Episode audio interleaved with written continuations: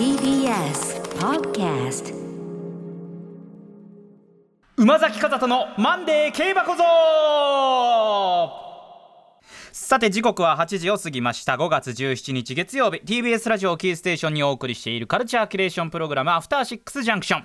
えーパーソナリティは所属事務所会議室からリモート出演しております。私ライムスター歌丸。そして TBS ラジオダイレクトスタジオにいるのは？月曜パートナー TBS アナウンサー馬崎風人です。馬崎？はい馬崎でございます。さてここからは聞けば世界の見え方がちょっと変わるといいなな特集コーナービヨンドザカルチャーのお時間です。はいということで、えーはい。まあ、今後ろでね、あのーこ走れ孝太郎と、はい。今なんかタイトル泣きがねありましたけどこれ何ですか、ええこれうん。TBS ラジオ毎週日曜日の午後1時から5時までお送りしています。爆笑問題の日曜サンデーの中の人気コーナーサンデー競馬小僧というコーナーがありまして私もここで実況を担当してるんですがそこに敬意を込めましてオマージュやらせていただいております。なるほど。さあということでそんな中。本当は熊崎和人さんですがじゃあ馬崎、はい。馬崎さんということで。本日は馬崎として馬崎さん。やらせていたよろだきしくお願いいたますします。今夜の特集こちら歌丸よこのゲームを知らずして馬好きを語るとまた馬脚を表すことになるぞ。競馬を題材にしたゲームの最高峰 POG ってなんだ特集？by TBS ラジオ澤田大樹記者お待たせいたしました。去年の7月6日馬術競技の特集以来の馬に関する特集のお時間になりました、またまた馬の特集ということでまさに賭け馬に無知といった勢いがついてるわけなんですが。さあということで。はい早速お呼びいたします。TBS ラジオ澤田大樹記者です今回の方から馬に乗ってきました。澤田です。よろしくお願いします。それは端的に嘘でしょうね。嘘だ。よ完全な嘘つストレートの嘘じゃないですか、はい、さて TBS ラジオをお聞きの方には言わずもがなかもしれませんが改めて澤田記者ご紹介しますね TBS ラジオの澤田大樹記者1983年福島県生まれ荻上チキセッションや金曜日の明日のカレッジに出演中。この当番組アフターシックスジャンクションでは高校演劇特集や男子校特集などでもおなじみです。より知りたいという方はですね3月12日に配信された別冊アフターシックスジャンクション澤田記者スペシャルの回をぜひお聞きください。はい。まあ、澤田君、本当にね、あの政治記者としてお忙しくね活躍されながらも、この番組での特集、まあ、澤田君プレゼンツの特集は正直ね、あの出だしはいつも戸惑っても、最終的には必ずね、非常にこう、ああ、いい回だったなっていうね、まあ、認めざるを得ないところがあるわけなんですが、えーまあ、澤田君、今までこう川高校演劇、あるいはクイズとかもね、趣味なんてことを聞いてますけど、競馬もお好きだったんですね？まあそうですね。競馬歴26年おなんですおーまあ、26いわゆる田谷剛世代ってやつですね。ああいいですね。何何世代？あ田谷剛世代です。ご存知ない？私私5歳あ分かってないやあご存知ないですか？うん全然分かってない、うん。あわかるわけないですよ、今日はあのおあの第78回のだ日本ダービーのネクタイをつけてあのほうほスタジオにいるんですけどかなり記念の,、ね記念のダービー隊っていうのがね、はい。あるんですけれども。オルフェーブルの年ですね。いいですね。もうちょっとなんかそうあの飛び交っててちょっと私、はい。大丈夫ですか？私あの全く今日は予習もしてないしもともとビギナーだしっていうんで、はい。これだあなたが言明してねもうまさに馬乗りになってマウントを取るがごとく言われてるわけですから。はい。いいんですか？これで大丈夫ですか？今日はあの歌丸さん得意なゲームの話ですから。あゲームの話。ゲームの話。まあ、でも競馬のゲームっていうとねやっぱ基本的にやっぱダビスタだとかね、うん。あと今、はい。今大流行りのね馬娘。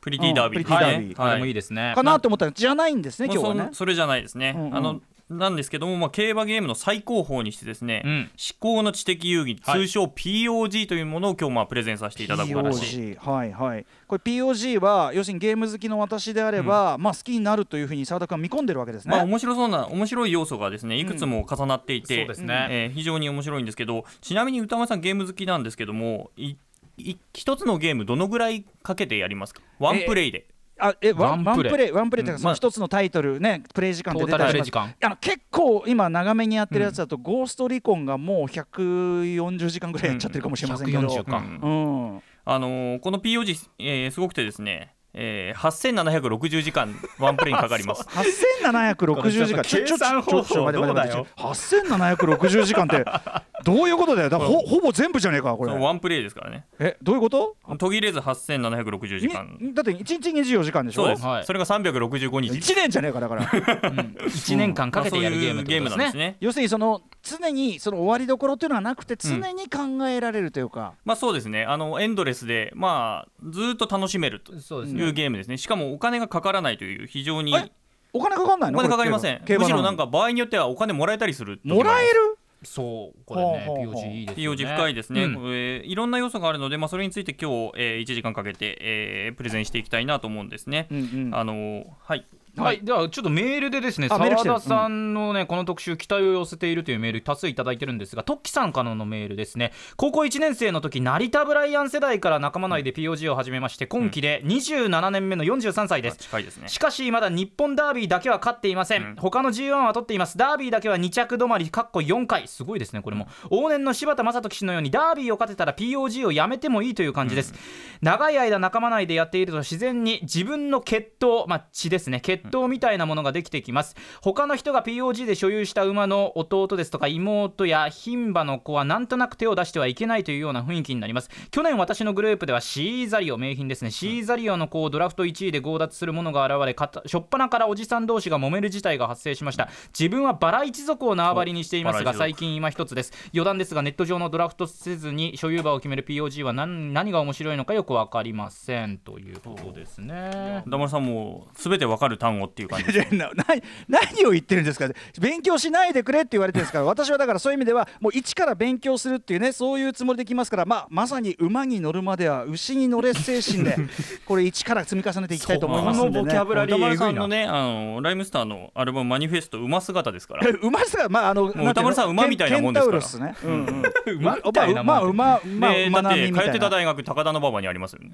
まあた確かに。まあまあ確かに。うまずいてますから。うまずいてる今日はですね、あの、はい。馬が合う馬崎アナとタッグを組んでですね、あの馬息子二人が歌丸さんにビシバシと鞭を入れていきますので、うん。よろしくお願いします。はい。お願いしますね。改めてちょっとしし基本的な説明しますと POG、POG って言ってますけども POG っていうのああはペーパーオーナーゲームの略で簡単に言いますと競走馬の仮想の馬主、まあ、本当の馬主になると莫大なお金かかりますから仮想の馬主となりまして1年間に獲得した賞金額で勝敗を競うゲームとなっております。はあなるほど。で今日はですね実際歌丸さんにもですね JRN の出ている馬を使ってこのゲームにですね参加していただきたいと思っております、はいということでまあねこの戦いというのは真剣勝負ですからねまさにこの生き馬の根を抜く戦いとして 我々も真剣勝負。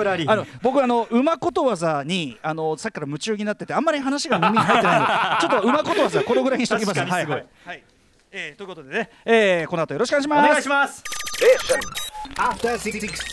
さて時刻は8時9分です。TBS ラジオアフターシックスジャンクションはい、えーこの時間のゲストは実は競馬も詳しい TBS ラジオ澤田記者です。引き続き澤田君よろしくお願いします。よろしくお願いします。さて今夜は前半後半に分けてお送りいたします。前半まず POG ペーパーオーナーゲームの基本的なルール。そして後半は実際に歌丸さんにゲームに参加をしていただきたいと思っております。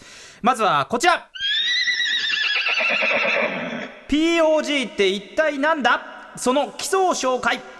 はいということでちょっともう本当マジであの全くの門外観ビギナー中のビギナー何にも分かんない無知もお前なんで、はい。ぜひぜひ澤田君よろしくお願いします、はい、お願いします。お願いします。あのまあもともとさっき熊崎さんが言ってくれた通りあの競走馬のオーナーになるとまあ単純に馬のお金のほかにですね餌代とかかかったりとかしてですね、餌代だけで多分年間600万ぐらい多分1頭かかると思うんですけど、はい。中央の馬だと。あのそんなにかけられないので、えー勝手にオーナーになったことにしてですね、うん。1年間に獲得した賞金額で、えー勝敗を競うゲームなんですね。で競走馬がデビューするのが大体6月からなんですけれども、うんうん。それから翌年の5月末までの1年間。で、うん。最後のゴールとなるレースが、あのー競走馬のまあ最高峰のレースの一つである日本ダービーという、うんうん。えー大レースが、はい、再来週にあるんですけど、まあ、うん。それがゴールとなるとうんうんいうことで、それまでの賞金で稼ぐというじゃあゲ1年年一年がまず一サイクルというか。そうですね、うん一サイクルですね、うんうん。ダービー、えーダービーが終わると、その翌週から始まって、翌年のダービーで終わるとうんうんいうゲームです。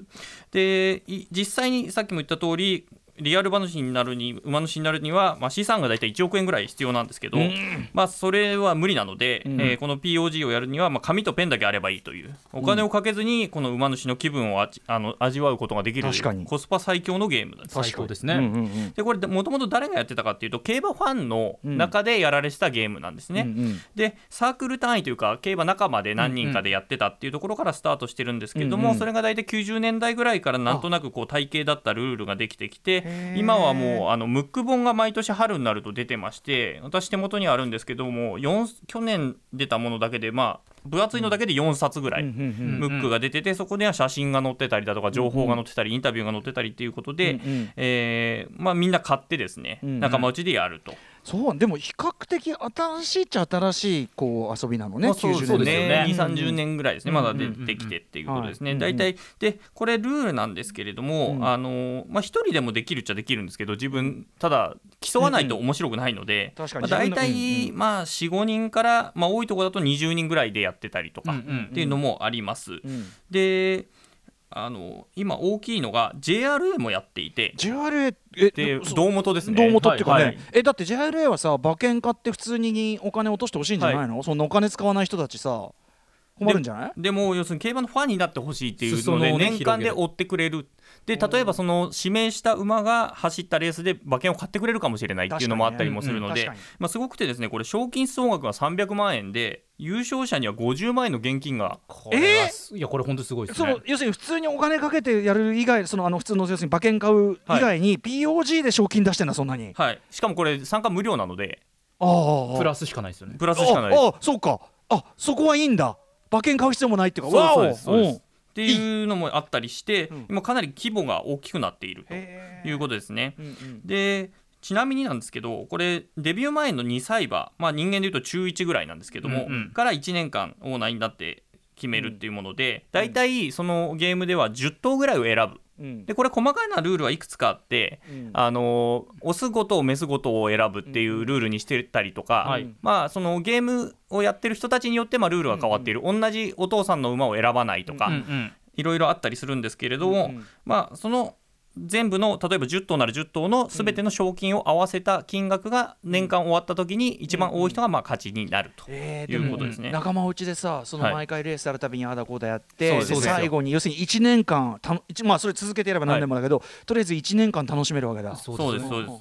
でちなみになんですけどあの歌丸さん日本で今1年間にどのぐらいの競走馬がまあ生まれそして競走馬になっていると思いますか、えー、あえその1年間でデデビューしてなまある人そうですね、うんうん。えー、どんぐ一らい？世代あたりってことですね。全然ごめん。本当にど素人なんから、あの、はい的外れだったらごめんね。え銭湯とか？そんなあ多い？もう全然全然。そんなそんなもんじゃないです。そんなもんじゃない。え、はい。多い少ない？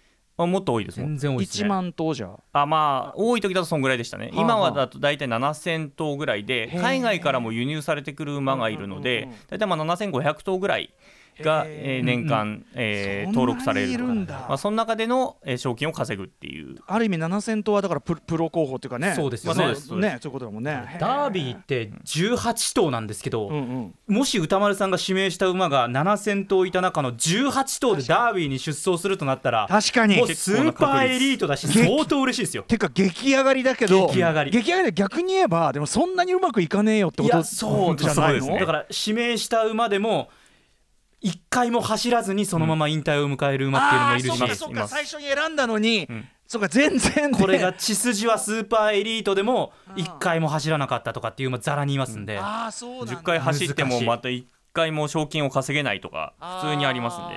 これはだからあの確かに間口は広いけど、広い分難しいね。難しい。難しい。相当難しいですよ。おうおうおうでこう戦い方なんですけどあの賞金の高いレースっていうのがいくつかあるんですね。さっき言ったみたいなダービーっていう、まあ聞いたことある方も多いと思うんですけど、うん。とかオークスこれが来週熊崎さんが、はい私実況します。えー実況するレースですけども、こういう格と賞金の高いレース、まあ、これ G1 と呼ばれるレースなんですけど、これ期間内に8レースあります。うん。でそれを数っていうのはひ一つの一勝するだけで1億円近いお金がポイントとして入るので、お来ましたね、うん。あの非常にまあ効率がいいと。うんうん。でもその下のカテゴリーの G2、G3 っていうレースがまたいくつかあるので、うんそのレースが4000万とか6000万とか。うんうん。そういう賞金が出るので、まあ、そういうのをこまめに買っていくことで積んでいくっていうことも可能と。じゃあ年間での勝利の仕方って、うん。まあ10頭いるしね、うん。だからその、それぞれの勝ち方でまあいいわけだね。最終要するに総額なわけだから。そうです。そうですそうです。うんうんうん。だから1頭がめちゃめちゃ稼ぐっていうのを狙いに行くっていう手もあるし、てここまめに当てていくっていう、うんうん。積み重ね、積み重ねるっていうやり方もあると。しかしさそれってさちょっとこれまた素人質問ね、うん。そんなどういう勝ち方するかなんてさ事前に分かったらそんな まあそうですね。楽な話じゃないの？おっしゃる通りでございます、うん。まあだったら馬買えっていう話になりますからね。うんうんうんまあ分かんない。だ,、ね、だって分かってたらそれ馬券買うからさ、うんうん。なかなかそんなうまくもいかないでしょだって。まあそうですね。だから見方がいろいろあってまあその人なりの必勝法。さっきのメールの方で自分の血統みたいな話がありますけれども過去にこの馬走ったからこの血を血を追ってくみたいなこともできますし、ああ確かに。あとはその毎年出てくるそのムック本の中には写真が載ってるんですね。はいはい。でその写真を見てあこれは走りそうだと思って指名する人もいるし、ビジュアル馬体を見て。あるいは調教師トレーナーですね、ええ。この人に預けられたからには期待期待が高いに違いないとかこの人の腕なら活躍するだろうっていうことで選ぶ人もいるし、あー。あとは競りで買われる馬が多いんですね。うんうんうんで競りで買われた値段例えば1億円以上したってことはこれは走るだろうと、これは確かに。ねそうですね。そういう感じで見る要素がいくつかあったりする。あとは親兄弟に有名な馬がいて、うんうんうん。それをそれだったら兄たちのように走れるんじゃないかっていうことで指名するっていう。いくつかでこういったところのいくつかの要素があるので、うんうんまあ、それを抑えていくと勝利に近づけると。うん。いうことで今日はこの要素をまず紹介しながら、はい。最終的に歌丸さんにこれはというのを選んでもらおうと。なるほど、うんうんうんうん7000何百頭の中から。そうです。そうですね。でもこれ普通に我々やったら澤田さんと私と歌丸さんでじゃあ10頭選びました。来年どうなるかって言ったら歌丸さんの選んだ10頭が一番稼いでる可能性ざらにありますよ。あそういうこと？我々別に知ってるからといって、実際それが走るかどうかって本当にわからないんで馬ってそういうものなので、あのしかも総合的に勝たなくても僕はい。今お話伺ってて、やっぱ1頭でも何かこう図抜けた活躍とかそれこそうん。1レースでも勝ったら、はいなんかほら馬主気分だから、はい。しかも自分が選んでるじゃん7000頭の中から、やっぱ思い入れちゃうよね。いやそうですよ。だからデビューした時の嬉しさっていうのがまずありますしね、やばいね。デビューまでこぎつけた。超関係ねえのに。でもでもまあデビューまで推しだよ推しだよまさに。そういうことですよね。まあいろいろだからこう選ぶ要素はあると思うんですけれども、まず歌丸さんに選んでいただきます前にいろんなポイントをですねおさらいをしていきたいと思います、まず一つ目のポイントは信頼と実績の牧場ノーザンファーム生産の馬を選べ。ノーザンファーム。はい。ノーザンファームっていう。一大勢これ力ですね。牧場えでもそんななんていうの？そのいろんな牧場あるんだけどノーザンファームがそんなに圧倒的に強いんだ。まあ最強です。これもう圧倒的です、あのーすごくてあの G1 レースっていうさっきの賞金が高いレースうん。ですね、いや年間あの中央競馬だけで26レースあるんですけど、うんうん。2019年すごくて19勝。26戦中19 19勝。勝がこの牧場の馬。えで去年も14勝。え。だから半分はこのノーザンファームの馬が勝っている。ちょっとドッキン法そうです、も ういやね、本当にそういうことなんですよ。うん。でこのノーザンファーム何がすごいかというとですねあのまあ、いくつかあるんですけれども、あのまずは優秀な種馬とお母さんを持っている、やっぱりそれはねそうですね。血統です血筋ですね。でしかもそれをどんどん入れ替えていって海外からも買ってきてああそうやっぱりね。海外の馬もの血も入れていくとなるほど。うん。いうこと。それからもう一つすごいのは手厚い育成能力ですうんうん。でこれまでの牧場っていうのは馬馬を掛け合わせて生産して、うんでそれをトレーナーである調教師に預けるまでが、まあ、牧場の仕事だとうんうん。されてたんですね。うんうん。でところが、あのーこのノーザンファームはちょっとすごいことをやっていて、うん。その調教師が、えー馬を、えー調教する施設っていうトレーニングセンターっていうのがあるんですけど、うんうん。それを自前で作ってしまったんです。あ独自にちゃんとそういうシステムを作ってる。うんうんそうなんですね。で今までだったら調教師の腕腕のいい調教師に預けてうん。勝たせるっていうのがまあ常道だったんですけれども、うんうんうん。それよりそれのま手前に自分たちで強くしてしまって、うんうん。だから調教師にはもう預けるだけもう本当にレース使う時に調整だけしてもらえればいいですっていう形にしてしまったんですね。でその結果だからあの自分たちの馬のボトムアップがかなり図られて、うんうんでじ他の牧場との差別化がものすごい図られている。確かに経営経営っていうかそのやってる側としてはめっちゃ合理的だねこれは。経営方針ですよね、うんうん。でそれからその高い勝率になればなるほど今度騎手も乗りたいわけですよね、うんうん。強い馬だから、うんうんうんで自分たちも勝てる可能性が高い。ということは、ち騎手の起用あの騎手腕のいい騎手を起用するある種選択権もこの牧場がもう持っている。そうね。そうか。ある種売り手市場じゃないけどまさに。まさにそういうことなんですよね、っていうことで、まあ、ノーザンが最強へで今はもうだからさっきも言った通りその26戦中はい。19勝するぐらいなんで、うん。G1 レースはノーザンファーム生産馬の運動会と言われるぐらい いや本当大変ですよ。見ていくとノーザンファームのそんなに席巻してるえノーザンファームってこれだからどこにあんの？えー、と北海道のですねうん安平町という千歳空港の近くにあります。すでただですねこのノーザンファームだけでも500頭毎年生産してますんで。えノーザンの中での争いっていうのも当然ありますしすごいね。やっぱ虎の穴のあの馬の穴も。うんやっぱりいっぱい育ててすごいね。そういうね。うん。ただまあここまでノーザンノーザンってなるとえやっぱりこうノーザン以外の馬に勝ってほしいっていう思いもね。面白くねえよなそんなそういうことがねやっぱりり出てくるわけですよ、うん。対抗勢力ももちろんございます。2つ目のポイントはノーザンファームに待ったをかける最強オーナー金子誠さんの馬を選べ。いきなり個人だぞ。いや金子さんは最高すごいですよ。ね金子さんは本当に。本当すごいですよ。うん。うん。うんあの金子さん誰かっていう誰誰誰誰だよっていう話なんですけどあの図研っていうですね一部上場企業の創業者で会長を務めています金子誠さんという方なんですね。ああもうリアル立地がいいですね。そういうことですね。うんでこの人まあ超がつくぐらいすごくて、うん。えー何がすごいかっていうと馬を見る目がすごいんですね。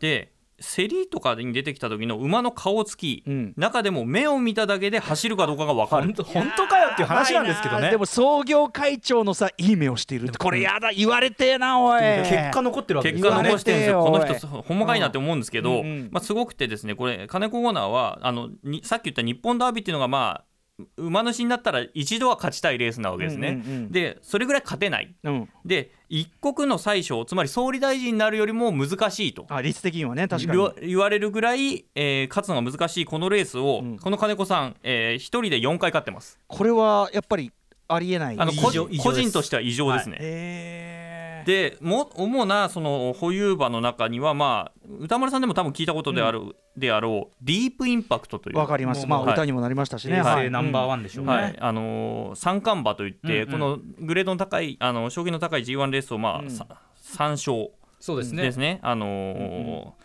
皐月賞、ダービー、菊花賞というこのクラシック制覇。クラシック制覇というのをやってまして、ではい。その他にも、えーそのメスのバージョンの、ん。えー桜花賞、あ違う。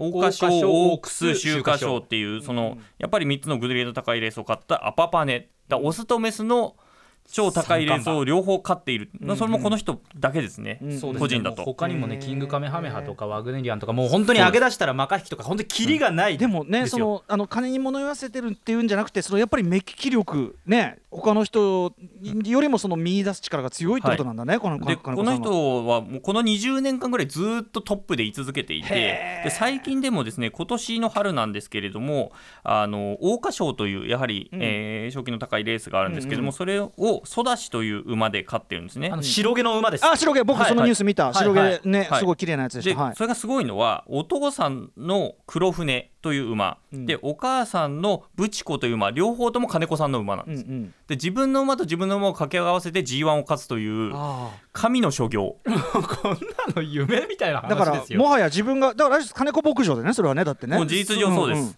で自分では牧場を持たずにこれしかもノーザンファームに預けてあ最強かける最強。そうなんです。だ。育成能力の最強ももう手にしているという。ちょっとやっぱ公取りちょっとそろそろ出番じゃないこれ。無敵ですねうん。金子さいや本当んです金子さんすごい。でまあ他にもですね金子さん以外にもまあじゃあいいてノースヒルズ軍団っていうのもいて前田さんっていう人がはい前田さん。あのー人材派遣業の社長さんなんですけども、まあ、その人もダービー2勝個人で勝ったりとかしてたりとかですコントレーねルとかねまさに。あとはそのノーノーザンファーム軍団に対してこう待ったをかけようとするもう一つのグループとして岡田兄弟率いるですねラフィアン・ノルマンディー軍団とかですね。いろんな勢力があるわけですよ。岡田兄弟率いる？なんつった？えラフィアン・ノルマンディラフィアン・ー軍団ノルマンディー軍団。っていうのもあったりとかですね。結構キャラの濃い人たちがいっぱいいるという。勢力図で書いたら面白いですよね結構ね。名前ネーミングがさなんかさ完全にいきり散らかしたこの。そうこのラフィアン・ノルマンディー軍団は結構すごくてあの日高っていう地方あの北海道の地方なんですけれどもそこは結構個人牧場がいっぱいあってでその中から、えーこれはちょっと通用しそうだっていう馬を競りで見つけてきて、うんうんはい。安めの値段で買うんだけれどもすごい高いレースを狙っていくっていう。あーこれかっこいいね。かっこいい。かっこいい感じですね。なるほどねじゃあそういうこう目利きまあちょっとある種目利きのその目利き力にちょっとあやかるのもありとそうですね。いうことですかね。ね。うん。じゃあ今オーナーの話しましたが続いて血統面いきましょうか。3つ目のポイントこちら。サンデーにあらずはサラブレッドにあらずと言われた最強の種馬サイデーササンデーサイレンスの子孫を選べ。はい。えーということでまあ血筋っていうことですもんねそれは。だからサンデーサイレンスっていう種馬がいたんだ、超強力種馬そうながんですよね、はいもうやっぱサラブレッドの歴史はもう血の歴史というぐらいでしてもうどう強い馬と強い馬を掛け合わせていくっていうのなんですけれども、これあの前馬特集をやった時にですね、あの斉藤さんもちょっと言ってたんですけども全てのサラブレッドは3頭に行き着くみたいな話もあったりとかするぐらい、あの血のと血をどんどん淘汰していくみたいな感じなんですけども、その中でもやっぱりキーになってくるのはこのサンデーサイレンスという馬なんですね。でこれは日本の競馬界を本当変えた一頭。この一頭で本当全てを変えたと言っても過言ではない馬なんですけどももともとはこれアメリカの馬なんですね、で大レースを勝ってたんだけどもアメリカの血統の中ではちょっとマイナーな血統だった。へマイナーな血筋だったのであまり高く売れずに、はい。日本に売られてきてしまった。大レースを勝っていたにもかかわらず、普通だったらアメリカ国内でとどめるんだけれども、それをもういいよ売っちゃってこのこ馬の子供は売れないし走らない、まあ、売れないっていうのは非常に大きいんですけども、なので日本に送り込んだんですけれども、ところがこれ日本に来て大レースを勝ちまくってですね、あのー日本の競馬界はほとんどサンデーにあらずば、ね。サラブレッドにあらずって言われるぐらい勝ちまくった、さっき言ったディープインパクトのお父さんにも当たる。と。ああなるほど。でただしこれ日本であまりに活躍しすぎちゃったために、ええ。あのどんなに強い馬を掛け合わせていくと全てかサンデーサイレンスが重なってっちゃうっていう血の飽和。そう、うんうんうんうん。で近親同士で掛け合わせてしまうと体質が弱い馬が生まれたりしてしまって活躍できなくなってしまうので掛け合わせられなくなってしまうぐらい強い。もうそんぐらい接近しすまぎちゃって。さにまさにそういうことですね。なるほどでねこの中で逆に注目されてくるってなるとこれはアメリカから来た血統なので、うんうん。元からいた日本の馬にはサンデーサイレンスの血が入ってないので、うんうん。これ注目されてくるのが日本古来の血統なんですね。うんうん。で特にこの8代に100年以上前から日本でつながれてきた目白血統っていう血統があってですね、はいああ目白なんとか。はい。目白まさにそうですね。で目白牧場目白マックイーンっていうのも聞いたことある方もいるかもしれないんですけども、その牧場って一時期はすごい隆盛を極めてたんですけれども、うんうん。時代の流れがスピード路線に、うん。えー行ってしまってもともとスタミナが非常に強い血統だったんだけれどもそれだとあんまり走らなくなってきてしまったんですね。ね。で最終的にはその牧場が解散してしまう。でその血はあのバラバラなところに行ってしまうんはい。です。でところがですねその8頭の母馬しか持っていない家族系の小さな牧場で、んえー生まれてですね競りでたった150万円しか値がつかなかった馬がいるんですね。でそれがモーリスという馬なんですけれども最終的にはあの海外 G13 勝を含む、えー G16 勝っていうのを持って勝ち上がって、目白の地途絶えそうになっていた目白の地をつないでいくことができたと。うそういうロマンも競馬の血統の中にはある。なんかこうなんていうの騎手ルーリタンみたいなね、うん。こういうすにその一旦散ってしまった血統がパッとこう、ものすごく安く買い叩かれたら、ふっと実はっていう。実は。ね。今お父さんとしてねデビューが今回2021年が2代目がモーリスの子供の2代目がデビューするんですけどもお父さんとしても今非常に注目されてますから。でさっきのノーザンファームでいたくさん種付けられてるわけですね。あノーザンファームの持ってる馬はサンデーサイレンスの馬が多いですからサンデーサイレンスの血がない馬が重宝されるだからモーリス重宝されるんですよそういう意味では。なるほどね。そうかそうか。いや面白いね。だからそのやっぱりその血統っていうけども、そこだけ調子に乗って増ややらしてても限界が来るし。そうなんです、うん。うんだだから常にその入れ替えていくあるいは古いものを持ってくることによってうん。うん新たな価値を、えー見出していくっていうところに面白みがあ古いる。昔は活躍した系統っていうのだ、だってそれはね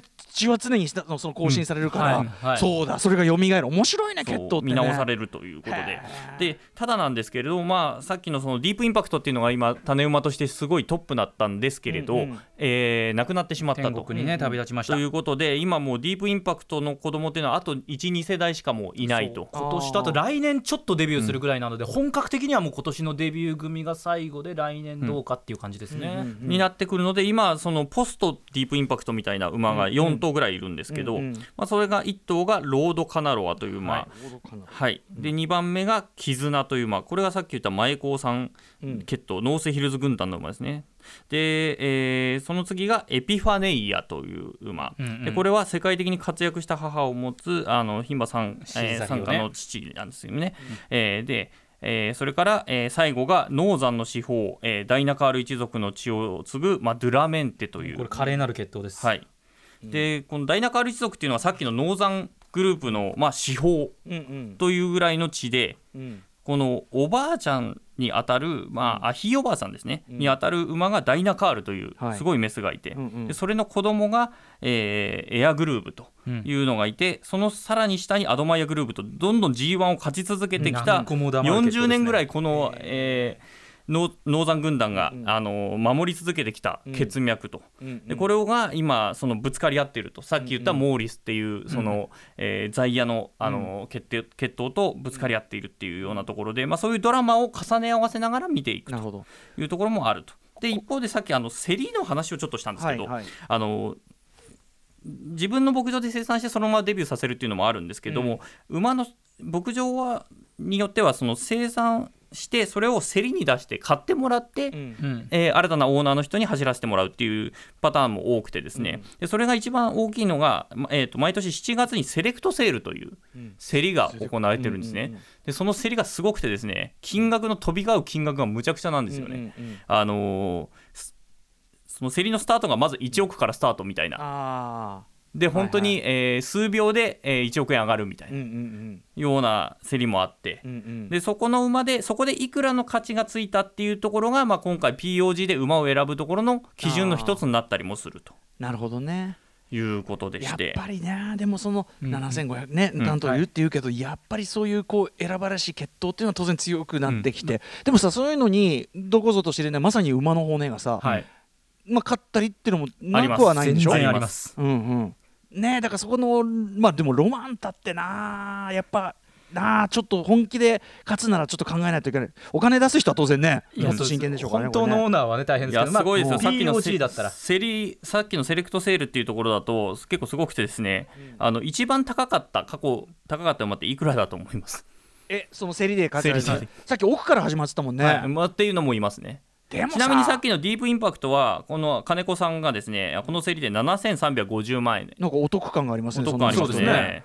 えー、でもさ言ってもそんな国家予算ってわけにいかないんだからさ。まあそうですね。超とかはないですさすがに。だからでも10億だってちょっとどう ?10 億とかあんの？さすがにそこまではいかなかったんですけど、うんうんうん。一番高かったのはまあ6億3000万ぐらい。あでも言ってるね。これでも6億言ってる3000万稼げる馬がじゃあ全体の1%いるかって言ったら絶対いないんで。そうだよね。ペイしないじゃん、ちなみにペイはしないちなみにこの6億3000万の馬1回も走らなかった。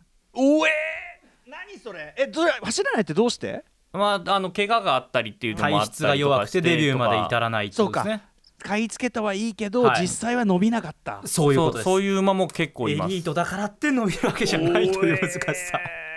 いやこのセレクトセールの取引馬のトップ20とかでこの間見たんですけど、うん。G1 勝ててる馬ほとんどいなかったであす実はだから、はいまあこれは一つの基準としてね、もちろん当然いろんな方がいろんなファクターでやって、その選ぶんでしょうけど必ずしもだからやっぱそれだけじゃないところに当然面白みはい、そうがあるね値段じゃないところに面白みだってがあるさそれで勝つんだったらそれ選んでよくないそういうことなんですよ。うんうんうんまあだから金子さんがすげえんだっていう話なんですよまあねそうですね。ディープインパクトを7000万円で買えたっていうのはすごいっていう、金子さんでもさそういうさ馬でそんな実績残してるとさあの人間の社員もさもう何 何も言えなくなってきますよね。馬を見る能力あったら。結構すごいんですよね。その金子さんの馬がダービー勝つとなぜか翌日あの株が上がるっていう。あ あねいやだからやっぱそんな会社だからさってことだもんな。面白い。でまあこんな感じですね。いろいろご紹介しましたがセレクトセールでいくらで買われたかというまあそういう評判とか相場っていうのが POG で歌う馬を選ぶ基準になるということは澤田記者も紹介しましたが、はい。ではその今までの説明を踏まえてですね後半戦いきましょう。こちらです。実際に馬を選んで POG 気分を味わってみよう。えー、ちょっともういきなりですそうかなんですよね。あの、実際に POG1 年かけるゲームなんですけど、まあさすがにこの特集内でできないんで、ええ。あの今ポイントいくつかヒントをうん。あの話しましたので、うん。まあ、それに基づいてちょっと馬を選んでほしいなと。でそれでちょっとレースをやってみようと、これ要するにその7000頭から選ぶわけにはいかないから。いかないので、うん。あの今年 G1 に出て活躍している馬から4頭選んできました、うん。でこれは4月に行われたですね皐月賞という、えー G1 レースに出た4頭、はい。歌丸さん結果知らないですよね？知らないです。はい、でその中で歌丸さんに4頭から1頭選んでもらってですね今年の皐月賞を、えーそれに選んだ馬に基づいて、えー熊崎さんに実況してもらおうと、あ今これはリアルタイム実況で今本当に。今、はい今実況してもらおう。はい。私がつけますんですごいねそれ。山崎君はもう知ってるの？私は今年の皐月賞の結果もやってんだよね。知ってますので、うんうん。その結果まあその皐月賞の展開をまあ踏まえた上で、まあ歌丸さんに選んでもらった馬などをこう走らせたいと思います。大丈夫かな、でもまあ4頭だしね、だはい。からある意味まあその今までいただいた情報プラスそういう直感とかそういうのもまあそうですまあそういうことです。ね。で今手元にですねあの4頭の1年前の写真、うん。でそれからあのあ細かなデータをあのご用意していると1思いますので。年前ちなみに1年間でやっぱり馬って相当育つの？めちゃめちゃ成長しますうんうんうんねだからち中学校入るぐらいからまあ高校生ぐらいまで一気に成長しますから。筋肉つきますしね。一気に成長すると。うんうんでこれ一人でやっても面白くないのであの構成作家の古川さんにも入ってもらって2人で選んでもらおう古川さんはちなみに同じくやっぱり競馬知識何もないんですよね？多分ね。ないですね。ないと思います。古川です。どうも、はい。どうも、こんにちは。どうも。えー競馬のち、どうも。どうも競馬の知識はですね、どうもジャジャ馬グルーミンアップっていう漫画があるんですけども面、白いえ？100%ですね、僕の知識はそこの漫画です。でも漫画読んでんじゃん漫画読んでる。だからもう、運命の差ですよ、歌丸さんとは正直それはちょっと差があるねちょっとハンデだな正直もう、相手にならないと思います。ごめんなさい。本当に。わかりましたはい。はいはい。行こう。はい次行こということでじゃあこじゃあれはいあのじゃあさっき言った日本最大の競りのセレクトセール風に熊崎さんに読んで、えー、あー4頭紹介してもらいましょうあの今まで説明していたワードっていうのが結構出てくると思いますので、ええそこのポイントも踏まえて選んでみてください、では早速、私4頭ご紹介します。上場番号1番ケイティーズハートの2018牡鹿毛3月10日生まれ父エピファネイア。生産はノーザンファーム。馬主はキャロットファーム。母は名血ヒシアマゾンの姉で甥には年度代表馬アドマイヤムーンがいる良血です。いやいい馬だなんかこう毛並みもいいしね写真見てますけど、う。い。や、もうね。なんか体格がいいね。この人は体。格がいいね。テッカテカ。テッカテカ。ですあとなんかなんかあの他の写真と比べるとちょっと太いっつうか。おうーん。いいですね、はい。続いていきましょうじゃあ続いて。うるせえな。上場番号2番。メーベの2018オス影2月10日生まれ父あいいね。ドゥラメンテ。生産は岡田スタッド馬主は山田博さん。姉には先日の天皇賞春に出走したメロディーレーンがおり、2018年セレクトセール搭載市場で2160万円で落札された期待の一頭です。これはあと岡田軍団ノルマンディー軍団の馬ですね。あノノルマンディーか。ノルマンディーがあいちょっとさあの川口の野郎がうるさいんだけど地 名で呼ぶんじゃねえ。今2頭いきましたが次いきますね。上場番号3番クローキャニオンの2018オス影3月19日生まれ父ディープインパクト。生産はノーザンファーム。馬主はあの金子誠ホールディングス。母のクローキャニオンも金子オーナーの持ち馬で兄弟には上野田サハラボレアスなど活躍馬多数珠玉の金子血統です。とへえこれはザ・金子ですね。まさに。簡単すぎるな。え簡単？予想予想が簡単すぎる。あのさこれそこはあなたのさこのチャチャはいちょっと減らしてくれます？では最後の1頭参りましょう。上場番号4番。マラコスタムブラダの2018オス影4月6日生まれ。父ハーツクライ生産はノーザンファーム。馬主は 3H レーシング。姉に阪神ジュベナイルフィリーズを制したレシステンシアがおり去年のセレクトセールで2億4840万円という高値で取引されております、えー要するに値段的にはあ実際の2019年のセレクトでセールですね。はい。あーでもその実際のその競りの中ではやっぱりドーンとお金が出てるわけですねこれ2億だのね。あそうですね、はい。2億すげえな4000あのねこの最後の4番はやっぱ美しい顔が小さい。ですごくシュッとしててうん本当に。うん。その目線がね本当に大事ですね、ただレースにおいて何が強いかって分かんないもんな。今の情報などを踏まえてじゃあ。どれもさでもさどれもポジティブ情報じゃんどれもポジティブ情報です、なんかさほらへあの今朝変なもん食べましたとかさ、はいはい。なんかそういうこうネガティブ情報がないもんね、まあ、ひ言えるのは皐月賞に出てきてる馬ですから、まあ、7000頭以上いるうちの4 16頭のうちの4頭ですから、スーパーエリート4頭では間違いなくありますよ。ど。うん。どのもちろんその直感とかもあるんだけどこれどうどうジャッジしたらいいんだろう？これでもさじゃあ、まあ、とりあえずシンキングタイムの音を。シンキングタイムの音流しましょうか。お願いしますさっきからし三角が考えてなかったような。考えてはいたよずっと聞きながら。えでもさこれあのあれだよね競りだからさい。古川さんと重なる可能性もあるもんね、そうです。それは分けていただかないとダメですね。で選んでいただいたらちゃんと馬の名前もお伝えします。まだ場名は言ってないんです。ま名言ってない。そうかはいそうか。頭の片隅とかにあったら困るんで。ああなるほどね、はい。なるほどね。そうえー、じゃあ歌丸さんからいきます？本当に悩んでますよ。ありがとうございます。いや本気で悩んでます、い、やこれさあのさ俺ちょっとど素人なんだけどさ、はい。はあの競馬ってあれ何周すんの？えっと交通競馬場によります。例えば広い東京競馬場とかだとそんなに一周する月賞は？皐月賞は中山競馬場という千葉県の船橋にあるんですけど、まず正面スタンドの若干右側からスタートしてぐるーっと一周回って帰ってくるっていう感じですね。2000メートル。です2000メートル。芝の2000メートルですこれは長い方なの ?2000 メートルって。長い方なの、中くらいえーとまあ2000メートル中距離に分類されますかね。これそ大体う俺らねそういうレベルだから、ね、短いのが1200メートルで長いと3200メートルとかが長いですかね、ああ、なるほど。はい。はいはいはいはいはい。い、2000メートル一番速く走れそうな。やっぱさそれぞれ体格が微妙に違うからそういうところですよ歌丸さん、やっぱその中距離程度だったらこの感じかなみたいな、はいはいはい。そういうチョイスかななんかさっきから、あのチャチャチャチャをいやいや。チャチャのいやいやもうでもね馬体の特徴で例えば短い距離だと背中胴が詰まってる方がギュッとしてた方がいいとか長い距離だと背中が長い方がいいとか。っていうことは一般論としてよく言われます。ただそれ1年前ですからそこから成長しているということも忘れないでいただきたいですね。あーなるほどあとまあ単純に見た目の好みとかそういうのでもいいですよねもちろん。それめちゃくちゃ大事です。顔が好きとかそういうやつ。あもうそれももちろんです、か金子式ではい。目で目で選んでください。僕決めましるほど。それね。決め決めましあじゃあた歌丸さん。あでも古川さんもあれだろうから。えーじゃあどっちから行く？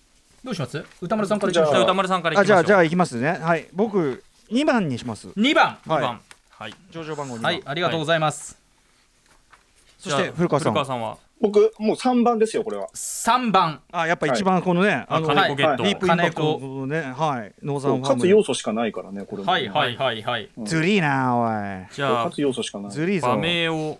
はい。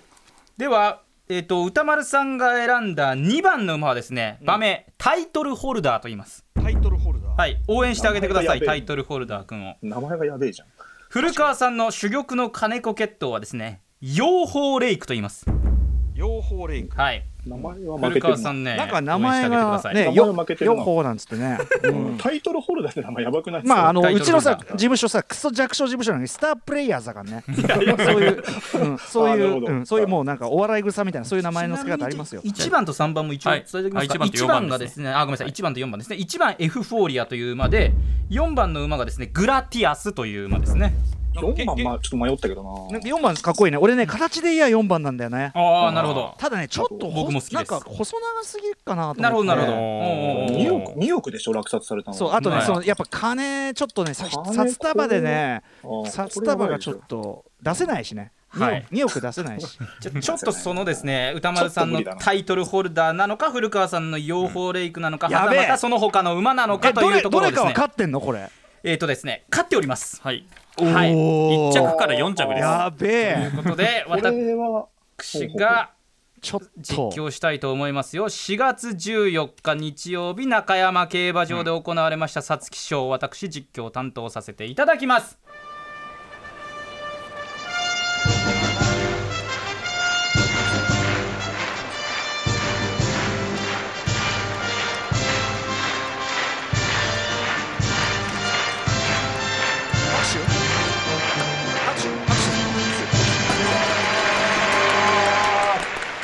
歓声の中本来は無観客でしたが今日は声援お願いいたします。千葉県船橋市の中山競馬場メイン競争皐月賞グレード1です。3歳クラシックの第一戦中山競馬場の芝 2000m 正面スタンド前右側には16頭が集結しました。皐月賞は16頭です。古川さん推奨の両方レイクは6番です。そして歌丸さん推奨のタイトルホルダーは田辺博信騎手13番に入りました。まずは奇数番号馬が収まってさあ偶数番号馬が入っていきます。エフフォーリアが入りました。7番にエフフォーリアが入っています。そしてもう1頭ここにいましたのがダノンザキット。この馬も人気がありますが入りました。そしてグラティアスは15番に入りました。さて15頭収まりまして最後16番レッドエベルオーブが入ります。と皐月賞枠入りが完了です。スムーズにレッドベルオーブも入りました。今年の皐月賞態勢完了です。ゲート開きました。スタートしました。中山競馬場正面スタンド前。綺麗に16頭揃ったスタートになりました。お歌丸さんのタイトルホルダー。いいスタートを切りました。前に出てきました。それから12番のワールドリバイバル。14番のアサマノイタズラも好スタートを切りました。それから7番の人気のエフフォーリア。それから8番のダノンザキッドは中団の前目。全体の4番手5番手のあたりで1コーナーカーブに入っていきました。時計回りの中山競馬場です。古川光さん推奨のヨーホーレイクは中団の前目あたりでしょうか。いいしっかりと岩田望来騎手は足を溜めています。休んで5番のビクティファルスがいます。それからその外からイルーシブパンサーなども上がってきまして少し後ろのあたりでしょうか。1番のアドマイヤ・ハダル。それから2番のルーパス・テソーロ。そしてグラティアス高額馬のグラティアスは中段のやや後ろ。その後ろからディープモンスター。この馬も両決馬です。さらには向こう上面に進んでいまして16番のレッドベルオーブ。さらには9番のラーゴムが行きまして10番のシュバリエローズという形で3コーナーカーブに入っていきました。最初の 1000m1 分0秒3という中でさあ歌丸さん推奨のタイトルホルダー34コーナー中間先頭で先頭でいい形で直線コースに入っていきそうだ。その後ろダノンザキットやエフフォーリアそれから古川光さん推奨の養蜂レイクと岩田未来も外に持ち出しました。さあ残り600の標識を通過。4コーナーカーブから直線コースに皐月賞入りました。中山競馬場の直線コースタイトルホルダー先頭だ。タイトルホルダー粘っている。外から養蜂レイクも上がってきた。ダノンザキットちょっと伸びないか。エフフォーリア内をすくって上がった。それからアドマイヤハダルも上がってグラティアスも外から突っ込んで伸びてきました。タイトルホルダー粘っているが内をすくって内をすくってエフフォーリアがエフフォーリアがエフフォーリアがタイトルホルダーを捉えた。前に出た。1馬身2馬身リードを広げた。3馬身のリード。エフフォーリア優勝！4戦4勝無敗の皐月賞が誕生！ウォーリアが優勝しました。わーいいとこまで行ったんだ。タイトルホルダー先団形成粘りましたが2着。ああそうですか。ちなみに養蜂レイクは5着という結果になりましあた、なるほどい。いやーい。い惜しかったいい線いってましたね。タイトルホルダー頑張りました。エフフォーリアってこれのえっと一番一番かですね。一番。はあそうか。これなかなかねそのなんかタフそうだなってなったんで後から伸びてきたんだな。そうなんですよ写真がテカテカだった人だ。はいはいはいはい。人じゃないああなたがねねあなたが馬ですけどね。写真が晴れてるとかうるさいこと言ってるからね。気がしちゃう。の、うん。去年のそのムック本の中でこのエフフォーリアって写真がほとんど載ってないんですよ。えうん。つまり注目がこの時点ではあまりされてなかった馬なんですやべえかっこいい。うんそうですそうなんだね。競馬界あるあるですねこういうのはね。こういうことがある番組があるんだね。でもねあのやっぱ手堅いとこ抑えたから勝てるわけでもないし、そうですね。はあ。いやでも僕なんかちょっと今その短期間ですよ。今写真教わって、で写真見せられてパッて選んだだけだけどおすごい思い入れちゃった。だからその,、あのタイトルホルダーこの要するにこの一戦はあれだったけど、はいはい。1年間かけてあれすればいいんだもんね、はい、で10頭。再来週のこの4頭ともダービー日ますので。本ダービーに登録されてる馬なので。この4つ出るんだ。はい。歌け歌丸さんタイトルホルダー応援してあげてください。いやてかもうそれむもう応援しないの難しいよ、ええ。それは。思い入れないの難しいよそれは。お母さんもねぜひ養蜂レイクにですね声 いやだから援を両方俺こっちに多分かけてたんじゃない？どっちかというと。もうダービーの方に。いやそうです。よダービーあダービー貯めてる。にかけてるっていうのはありますやっぱり。そう金子さんはねダービー4貯めてんだ勝ですから貯めてん。だ、うんっとずっとずっと貯めてね、まあ、断然の一番人気はこの皐月賞を勝ったエフフォーリアっていうのがここまで無敗で皐月賞馬勝って断然の一番人気でダービーを迎えるわけですが他の馬たちがタイトルホルダー養蜂レイクグラティアス他頑張ってくれるのかというダービーですね。次もは。うまたそんなおわーエフそのフォーリア強えんだ。エフフォーリア強い。おもわなんかもうおも見ちゃうじゃん。見ちゃうな全然見ちゃうな。あそう。ていうか買っ買っちゃうよだってこれ下手すると。2週間 ダービーの2週間前で4頭のうち1頭選んでくださいでこれだけハマっちゃうってことは1年前からもう来年2022年のダービー馬を当てるたびにダービーの翌週からもう出始めるわけですよ。まあ、あのちゃんと出れるようになってればね。だからそのやっぱそのチョイスが最初のチョイス悪すぎるともう1年間まあ ありえますけどまあまあまあシーンってまあその可能性はだいぶ高いかもしれません。まあだから最初はだから教わったある程度そのなんていうかな手堅い戦というかその条件みたいのは踏まえて最初の1年ぐらいはやっぱりねそっちの方がいいかもねね。そうですね。えーでもいやあの分かりました。どどのぐらい思い入れてしまうものかは今の一瞬で、その一旦が分かったから、それはすごくやっぱ分かりました。うんいやよかったよかった。そしてさ熊崎君実況やっぱかっこいいしいやいやいやいや。分かりやすい。ねい。いね。全然全然。全然いぶかしんでなかったじゃん。いや楽しかったね。仕事しましたね競馬今日は。実況は昔 仕事しましたねやめてくださいよ。澤田君がねこんこんなんだっけあ今度こそ仕事してもらうぞってね すごいいやこの仕事ぶりは武田砂やっぱすごい。鉄さんの時仕事しなかったみたいな言いざまやめてくださいいやもようさすがの仕事しいですね。いやーえうんちなみにえっと澤田君はその POG は今年分みたいなのやってるの？じゃあ。いやまだあのー来年分に備えてちょっとなかなか子育てで今あ離れてたりしてたの忙しいもんねで、そうそうはい、来年分はちょっとやりたいなと本当に思ってますね。私もねここ数年 POG から離れてたのでこれを機にえなんか改めて、まあ、2歳馬をチェックとかしてたりしたんですけど、真剣にこうえ馬を選ぶってことやってこなかった熊ので。崎君もちゃんとやってたことがあるんだ。へえだからすごいね。ね改めて楽しいなと思いました。あと一つ最後にちょっと伝えたいのが、あのーここまであのやってきたんですけども、あのー競馬ってやっぱりギャンブルの側面っていうのはちょっと一つあって当然で今ちょうどギャンブルと依存症の問題啓発週間っていうのがあってですね、ええ。なかなかその依存症という面もちょっとありつつなんですけどもただ今日のゲームのようにですねお金を1円もかけずにですね楽しめるゲームがあるっていうことそれからこれ馬の馬と人との歴史でもあったりするんですね。うんうんうんでなので馬事文化としての面もあるっていうのもちょっと分かってもらえたかなというふうに思います。はい。でこのダービー再来週このさっきの4頭出ますけどもそれが終わるとまた来年の戦いが始まりますので,、で馬娘をきっかけにね今ちょっと競馬に注目が集まってるところもあるのででガイド本もたくさん売ってるのでちょっと始めてみてはいかがかなとね思っておりますので。そのタイミングでまたちょっとその皆さんやるんならちょっと教えていただきつつやりたいぐらいですよ、ちょっと一緒に見ながらうねん10頭を選んで、うん 来年に向けてやりちなみに、えー、と本日、えーこの後ね番組終了後に収録します、えーとラインえー、とアフターシックスジャンクション別冊のね、えー、とポッドキャストの方別冊アフターシックスジャンクション、えー、と澤田記者にも残っていただいて、またちょっと競馬トークやっていくということらしいですけど、まあ実況とかの話もしつつとか、まあいろんな、うん。まあゆったりとね話をしてい。きたいなと思っております、よろしくお願いします。おはい願いしますといったあたりでいや澤田君。はい。さすがですよやっぱり、ね。え、話がありがとうございます本当ね面白いですからねてか僕がどうなんかよ喜ばせ方分かってんだもん。まあまあいやでも本当にあの勉強になりました。今今ねすごい後悔したのはしまった最後締めることわざを選び忘れていたっていう、うん、ね。えーまあすごくねまあやっぱりその食いつき馬に乗ったようにやっぱりねあのー、はまってしまうかもしれませんね。はいありがとうございました After Six Junction.